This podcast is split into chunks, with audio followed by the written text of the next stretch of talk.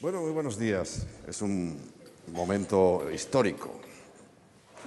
Sabe que cada momento puede convertirse en histórico porque Dios promete que cada día hace nuevas todas las cosas. Y en la esperanza de que haga nuevas todas las cosas nos reunimos siempre. Porque hay una bendición especial, muy especial cuando estamos juntos. ¿no? Sin embargo, recordaba en estos días algo algo que está en la Biblia, alguien lo descubrió eh, incluso llegó a hacer un, libro sobre, un librito pequeño, pero muy, muy sustancioso. Yo hace muchos años que lo leí, ya ni, me acuerdo de lo que ponía. Pero lo, curioso y extraño es que en medio de estas interminables eh, genealogías, fulanito engendró a menganito y, y, y chutanito, y en medio de todo esto, pues en el, libro de las crónicas, en el primero de crónicas, en el capítulo 4, entre la descendencia de Judá, que todo va así en este ritmo, Asur, padre de Tacoa, tuvo dos mujeres, Ala y Nahara, y Nahara dio a luz a ta, ta, ta, ta, ta. Resulta que llegamos a un personaje que por alguna razón mm, el Señor permitió que destacara su testimonio cortito, pero está ahí su testimonio. Los demás no, está su genealogía, de quién es hijo y él a su vez de quién es padre. Pero resulta que nos encontramos en el versículo 9, primero de Crónicas 4, 9, que Jabes, fue más ilustre que sus hermanos. Primer punto a destacar. ¿Por qué Jabes era más ilustre que el resto de sus hermanos? Vamos a tratar de averiguar por qué eh, se le dio ese, título especial y merece la pena que en medio de, la genealogía aparezca su testimonio.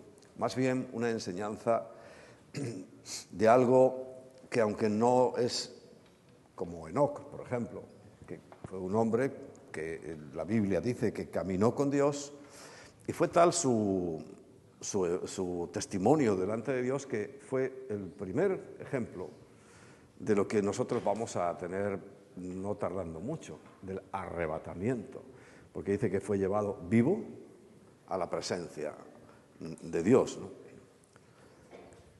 Pero aquí Javes, más ilustre que el resto de, sus hermanos, eh, su madre dice que le llamó Javes porque cuando dio a luz, pues lo dio con dolor. Bueno, eh, en principio lo normal, ¿no? Pero seguramente tenía alguna característica eh, este, este hombre y su nacimiento, alguna connotación. Pero lo importante es que en el versículo 10 nos cuenta qué hacía Javes. Lo primero, invocó. Invocó. ¿Será que los demás no oraban? No lo sé. Pero él sí. Lo destacable es que él sí. Él invocaba a Dios seguramente todos los días. Y decía siempre unas palabras. Ya saben, yo soy enemigo de la repetición de palabras porque uno se, se acostumbra y ya llega un momento que no sabes ni lo que dices, ¿no? Pero el examen de las, de las peticiones que le hacía Javes al Señor resulta que es un buen testimonio y es una, buena guía para nuestra oración personal. Yo durante años recuerdo, ya le digo, este, este librito, lo tengo ahí por casa, lo leí hace muchos años, y vendían cosas, cuando se puso de moda vendían cosas, yo llevaba una chapita, una, cosita de madera con el, el versículo para recordar ¿no? y acordarte de siempre orar en esta manera. Entonces, bueno, he considerado que hoy es un buen momento para saber qué es lo que pedía Javes, de tal manera que se recibió el título de más ilustre que sus hermanos, porque nosotros tenemos que volver ahora a nuestras rutinas, ¿no? a nuestra forma habitual. Pero fíjate, es tan sencilla, tan sencilla, que aparte de darle gracias a Dios, eso es lo más importante no hace falta ni que le pidas nada. Dios lo sabe todo. Y aprecia mucho el corazón agradecido. Al espíritu contrito y humillado, dice la Biblia, nunca despreciará. Nunca. Pero bueno, hay cosas sabias que uno le tiene que pedir. Y le decía al Señor, te ruego que me des tu bendición. Yo pienso que los demás también la tenían, pero él de alguna manera se esforzaba y decía, Señor, necesito tu bendición. Para este día que comienza, para esta etapa de mi vida, para esta circunstancia, necesito tu bendición. Porque sabemos que nuestra tendencia natural es a darlo todo por hecho, a creer que las cosas van a ocurrir automáticamente.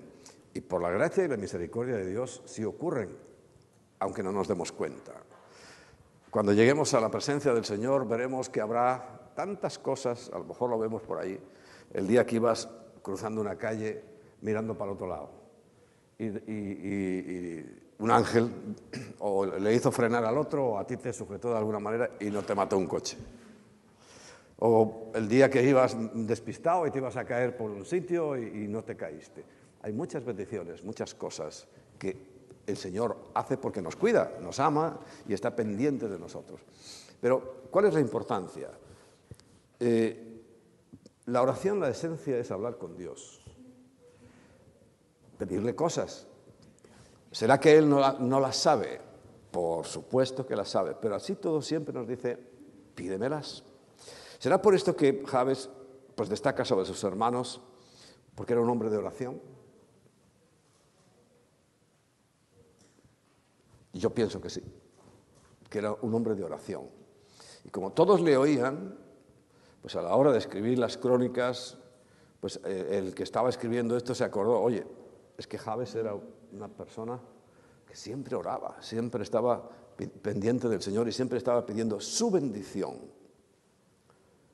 que la tenemos todos, pero él la pedía y lo más probable es que la tuvo adicionalmente, porque recuerda el título que se le da, más ilustre, más importante que el resto de sus hermanos.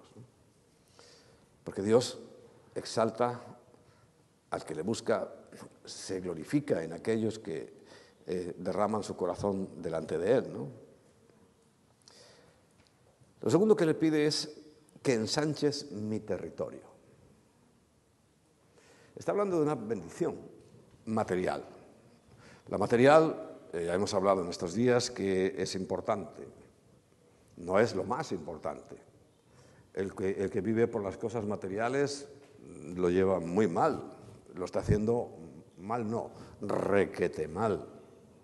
Porque lo material es un, es aditamento, es algo que Dios sabe que necesitamos y lo va a poner y, solamente te recuerdo lo que dice en Mateo capítulo 6, que, casi nos llama tontos de remate por estarnos preocupando de esas cosas. Si tú lees el contexto de Mateo 6, el Señor nos está llamando tontos de remate por estarnos preocupando de las cosas materiales. Y está diciendo, pero no valéis vosotros más que los pajarillos. No valéis vosotros más que las plantas y que los animales del campo. Por supuesto, y Dios sabe que tenemos necesidad de todas esas cosas. Pero al fin y al cabo lo que, lo que está valorándose aquí es, el diálogo. Que él se lo pedía al Señor, Señor, ensancha hoy mi territorio. Hazlo más grande, que eh, sería codicioso. No lo sé. Yo creo que no. Yo creo que no, porque cuando Dios bendice, no bendice pecados. La codicia es un pecado y no lo va a bendecir. Pero sí, eh, seguramente él tenía un corazón eh, cercano al de Dios y con el ensanchamiento de su territorio podría bendecir a otros. Es un noble pensamiento que yo concluyo porque, claro, si está en este, en este ranking, en esta lista, el único, el único que se habla de su testimonio, pues por algo será, ¿no? Seguramente fue un hombre útil, un hombre que servía a los propósitos de Dios, que sabéis que es cuidar de todos, aún de los que nunca le van a buscar y que Dios sabe, aún a esos los cuida. Bueno, eh, no está mal, bueno, primero que le digamos que nos bendiga, segundo que ensanche nuestro territorio, ¿por qué no? Como iglesia, pues fíjate, yo ahora recapacitando, durante mucho tiempo yo oraba de esta manera y como iglesia ya lo creo que ha ensanchado nuestro territorio. Pero muchísimo. Porque yo no lo pensaba ya tanto en mí, si yo ya, yo ya pues hace, ¿cuántos años llevamos? Treinta y tantos años. De tiempo completo, yo ya aspiraciones personales, como para realizar una vida fuera de, no la tengo, ¿no? Porque ya se han entremezclado iglesia y nosotros, nosotros e iglesia. Una vez uno de los que se marchó, de los muchos que se van, ya sabéis que la iglesia también es como van y vienen, y van y vienen. Y uno de ellos que era muy importante, se creía muy importante. Y mm, comprobó que no lo era tanto porque nosotros sobrevivimos, ¿no? Y me decía que quería ser amigo mío, pero no le gustaba la iglesia. Y digo, pues es que eso es imposible, es que yo soy la iglesia. Tú no puedes tener amistad conmigo, como Enrique Pavón, pero la iglesia no me gusta. Si es que yo soy la iglesia, es que somos lo mismo. Yo no vivo para otra cosa, yo no tengo otra fuente ni de, nada. yo soy la iglesia, es que todo eh, eh, para mí es eso, ¿no? Y el hombre se quedó frustrado y no consiguió mi amistad, porque yo, sinceramente, no, tengo, no soy de muchos amigos y menos de los malos, malos amigos, ¿no? De los pocos que tengo me gusta que sean buenos, ¿no? ¿Para qué quería Javés ensanchar su territorio? ¿Y para qué podrías querer tú ensanchar tu territorio? ¿Solo para fomentar tu deseo de tener, tu codicia? No, no, no. Pero eso yo te estoy recomendando esta oración, que todos los días te acuerdes, pero claro, las motivaciones son las que tenemos que cuidar. Y si tú estás pidiéndole al Señor que ensanche tu territorio, ¿qué significaba esto? Pues más dinero, porque ensanchar el territorio era más, territorio para cultivar, para tener más ganado, etcétera, etcétera, ¿no? Y pienso que cuando el final, que ya pronto vamos a llegar a él, eh, pues es que no había un deseo egoísta en su corazón, sino que más bien era un deseo de bendecir, de ayudar, de ser una persona útil para esa realidad, por ejemplo, que el Señor dijo a los pobres, siempre los tendréis entre vosotros. Cuando el perfume, ¿no? Que dicen, bueno, este, este perfume se podía haber vendido y, teníamos un montón de dinero para darlo a los pobres. ¿Y qué dice el Señor? A los pobres, tranquilo, siempre los vais a tener ahí, entre vosotros y nosotros le podemos dar de comer. Bien, pero es un segundo elemento eh, que no está mal que lo pongas en tu oración, que ensanche tu territorio. Pues a lo mejor hoy eres un empleado y el Señor te termina haciendo un pequeño empresario, un autónomo. Bueno, ¿por qué no? ¿Por qué no? Yo eh, os digo, yo cuando oraba, mi, mi idea era ensanchar el territorio de la iglesia. Y se ha ensanchado y hemos abierto algún país más. Incluso nuestro propio territorio se ha ensanchado muchísimo, muchísimo. Los que habéis ido a Madrid y habéis conocido lo que es la sede hoy de la iglesia y lo que el, campamento, el, campamento, el retiro, os vais a sorprender cuando vayáis de, los empujones que le hemos dado este año. Tremendos, tremendos. Porque todavía, aunque yo ya no me acordaba de hablar de estos términos, pero la ventaja que tenemos, ¿sabes cuál es? Que Dios se acuerda. Y estaban en su mente y ha seguido ensanchando, ensanchando y ensanchando. Así que pídeme, con buen corazón, que ensanche tu territorio. Y que tu mano esté conmigo, porque sabes que la mano de Dios puede estar contra ti. Le decía, Señor, que tu mano, ¿y qué es la mano? ¿Qué significa la mano bíblicamente? Es, es poder, es trabajo. Que tu mano esté a mi favor, ¿no? Y que me libres del mal. Eso mismo recuerda, dice el Señor, cuando le pidieron a, aquellos discípulos suyos que les enseñara a orar, uno de los elementos que les enseñó para incorporar a su oración, porque eran personas que oraban, eran judíos, y el judío normalmente ora tres veces al día, y ellos oraban tres veces al día.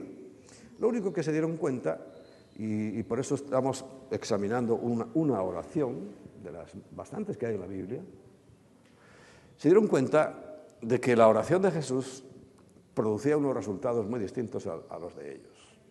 Ellos sí oraban, pero como oramos nosotros cuando vamos a comer, ¿no? ¿Para qué oramos antes de comer? Pues para no comer con sentimiento de culpa. Porque parece que si no oras, te pones a comer y dices, uff, pero no porque realmente estamos pensando que a lo mejor había una cosa mortífera en ese alimento y, en ese momento el Señor la quitó. No, no, eso no viene en nuestra mente. Y, oramos por la noche. ¿verdad? Con los niños hay que orar por la noche, pero se convierte en rutina. ¿no? Por eso, fíjate, yo mi consejo es que miremos diversas oraciones que hay por la Biblia para que veamos sus elementos, qué, es lo que le decía el Señor. Porque al final ya veis lo que le dijo a, a muy importante, ¿no? Por eso lo puedes tomar como modelo.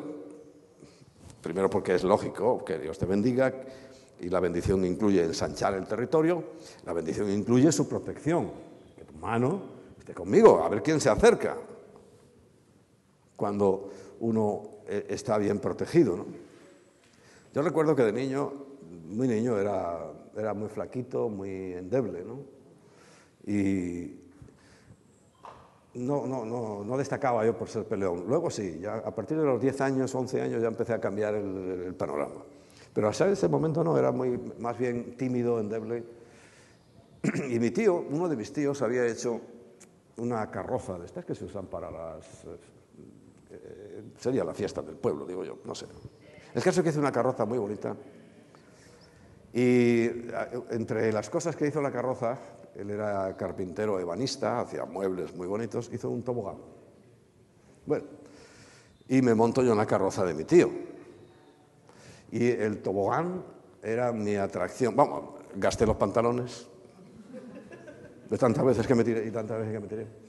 Pero resulta que ahí yo creo que fue un despertar para mí. De repente no dejaba yo que sin nadie se tirara. ¿Por qué? Pues yo sentía que el tobogán era mío, era de mi tío, lo había hecho para mí. Y, me puse hasta, hasta gallito, ¿no? Con, algunos, pero ¿sabes por qué? Porque mi tío estaba allí. Y mi tío, no, no Paco, no es el que conocéis, sino otro tío, bueno, yo creo que las dos manos mías casi eran como, bueno, mano y media mía era su mano. Tipo fuerte, alto, grande. Y como mi tío estaba allí, le daba, empujaba a todo el mundo fuera de aquí. Pero porque mi tío estaba allí, porque su mano era muy fuerte. Y eso yo lo supe, lo percibí y, me hice gallito. Bueno, eh, delante del enemigo, que siempre querrá tumbarnos, siempre querrá hacernos daño, si es su oficio, para eso está.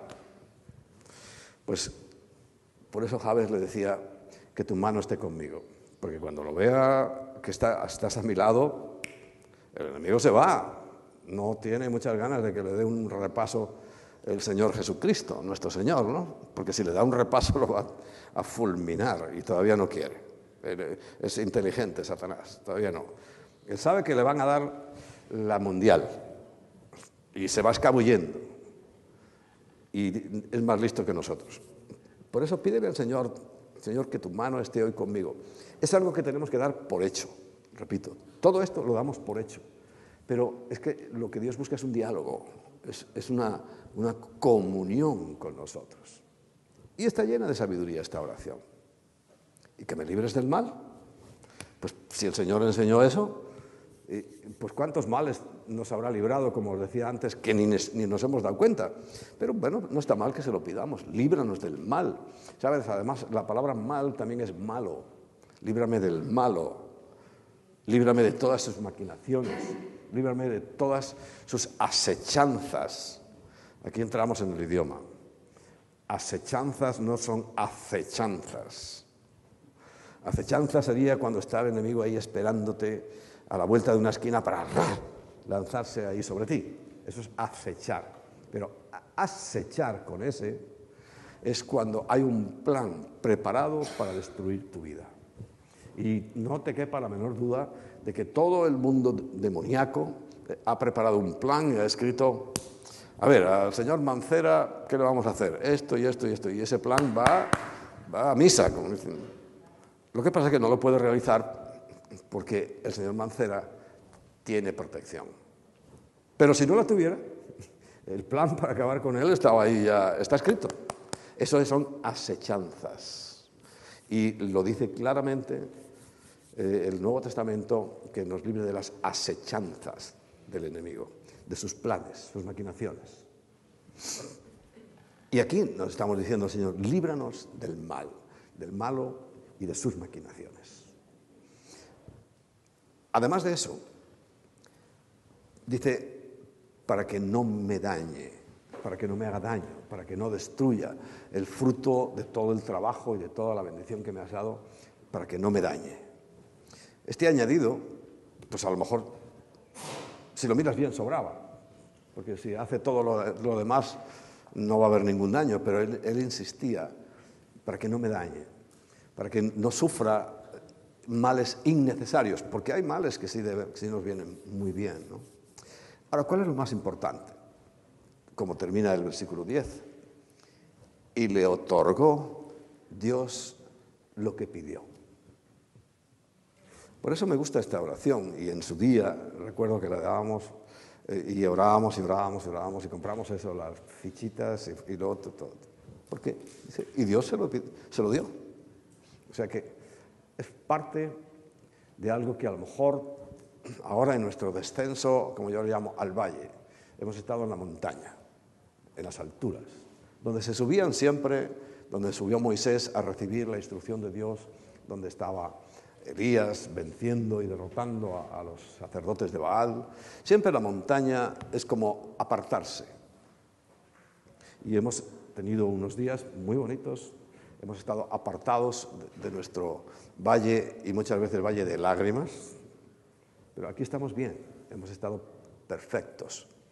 Y hemos tratado de pertrechar, o sea, de equipar nuestras vidas con herramientas, soltando, soltando mm, cosas que hemos eh, arrastrado, que se llaman maldiciones.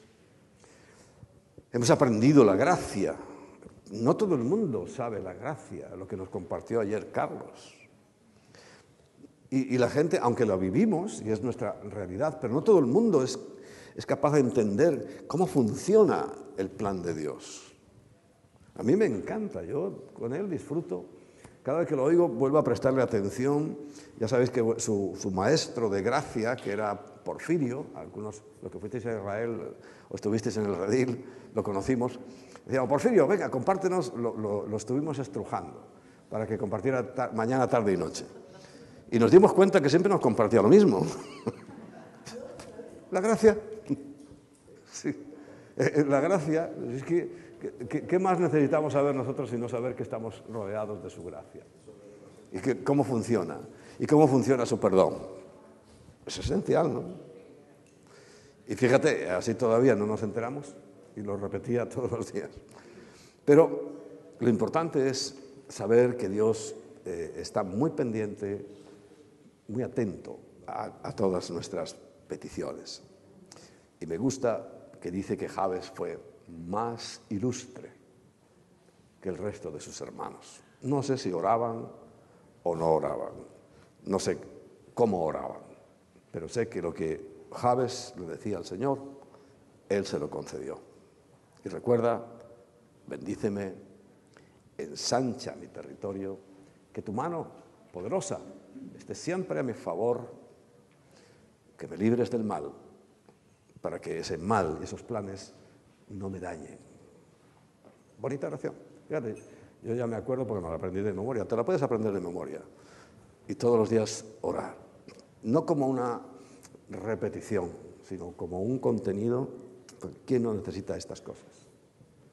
¿Quién no necesita que Dios haga esto en ellos? Y y que Dios otorgue esa petición. ¿A quién no le gustaría, eh, pues eso, ensanchar su territorio? A todos, en el fondo, nos gusta. Si Dios quiere darnos todo. Al que no escatimó ni a su propio hijo, otra vez nos vuelve a llamar tontos de remate. ¿Cómo no crees que te va a dar todas las cosas si ya te dio a su hijo? Pero nos preocupamos tanto y nos dejamos llevar por, por en definitiva, estos planes, el mal, el maligno y sus acechanzas y sus planes, y no disfrutamos de las cosas tan hermosas que Dios tiene en su palabra. ¿Cuántas cosas, cuántos tesoros escondidos hay en su palabra? ¿Cuántas bendiciones tenemos ahí entre las líneas y no nos damos cuenta? Esta es una de ellas. Hoy sabemos, Señor, que aunque tú lo sabes todo, aún así anhelas profundamente que nosotros vayamos delante de ti. Y a este hijo tuyo, a Javes, le diste el título de más ilustre que sus hermanos, porque seguramente todos los días se presentaba delante de ti a pedirte las mismas cosas, pero a ti no te importaba que te pidiera las mismas cosas. A ti lo que te importaba es que estuviera allí cada mañana. Así queremos hacer nosotros, Señor. Sabemos muy bien que tú conoces todo, pero también sabemos que anhelas, anhelas realmente nuestra presencia contigo. Nosotros necesitamos tu presencia, pero tú quieres que estemos contigo para que haya esa amistad, esa comunión, esa intimidad que tanto deseas. Perdónanos porque muchas veces se nos olvida. Volvemos las cosas rutinarias, volvemos las cosas insensibles para nuestro ser, porque estamos tan limitados y, tan sujetos al tiempo, al espacio. Pero sabemos que tú no. Tú eres eterno. Para ti hoy es lo mismo que ayer y será lo mismo que mañana. Porque eres un presente perpetuo y estamos en el mismo instante en que Javes te estaba pidiendo estas cosas, en ese mismo instante de la historia de la humanidad estamos ahora delante de ti. Por eso, Señor, yo quiero pedirte estas cosas para tus hijos, para que en esta mañana, Señor, bendícenos. Cada día necesitamos tu bendición. Cada día necesitamos que ensanches nuestro territorio. Pero por favor, quita de nosotros todas las eh, eh, cuestiones superfluas, corazones codiciosos, avaros, insensibles que solo piensen para ellos y que pensemos en que tenemos que compartir con otros. Pon generosidad en nuestro corazón, como tú. No escatimaste ni a tu propio hijo, sino que nos lo entregaste. Lo entregaste en nuestras manos y terminamos matándolo.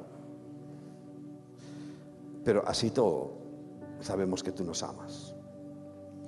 Hoy, Señor, yo te pido por el Ministerio de Londres para que ensanches su territorio.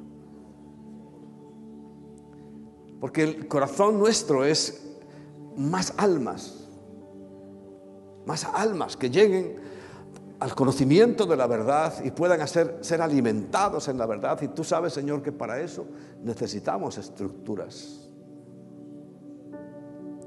No para convertirnos en santuarios y en, en lugares, sino solamente para reunirnos, para estar juntos, para poder alabarte y bendecirte sin que nadie nos interrumpa y nos moleste. Ensancha el territorio, Señor, de cada uno de los que están aquí. Cada uno tiene sus anhelos, sus deseos, pero yo te pido que sean de acuerdo con el tuyo. Porque sabemos que cuando pedimos algo de acuerdo a tu voluntad, tú nos lo darás. Y qué bueno es leer el final de este versículo cuando, Señor, tú le diste a Javes, le otorgaste todo lo que te pedía y recibió bendición, recibió más territorio, guardaste su vida. Señor, que tu mano poderosa esté siempre a nosotros y que seamos conscientes de ello, que nos haga valientes y no nos dejemos amedrentar por todas las circunstancias, todas las amenazas del enemigo, sino que seamos conscientes de esa mano que es invencible. Nadie se puede acercar a ti, nadie, si tú no lo atraes primero.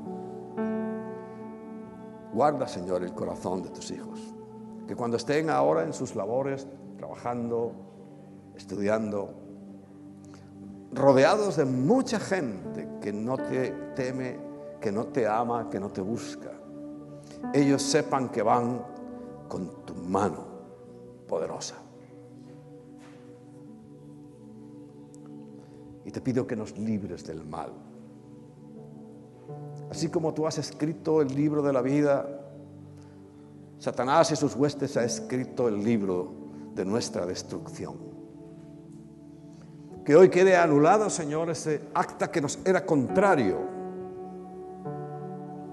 Ese acta de nuestros hechos y de los planes, acechanzas maquiavélicas, malvadas que Satanás tenía sobre esta iglesia y sobre todos los, tus hijos, se ha cancelado. y que ningún daño innecesario llegue a sus vidas y a sus corazones.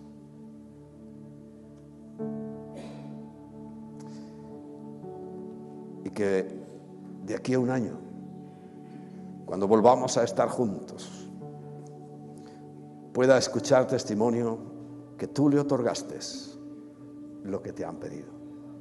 Muchas gracias, Señor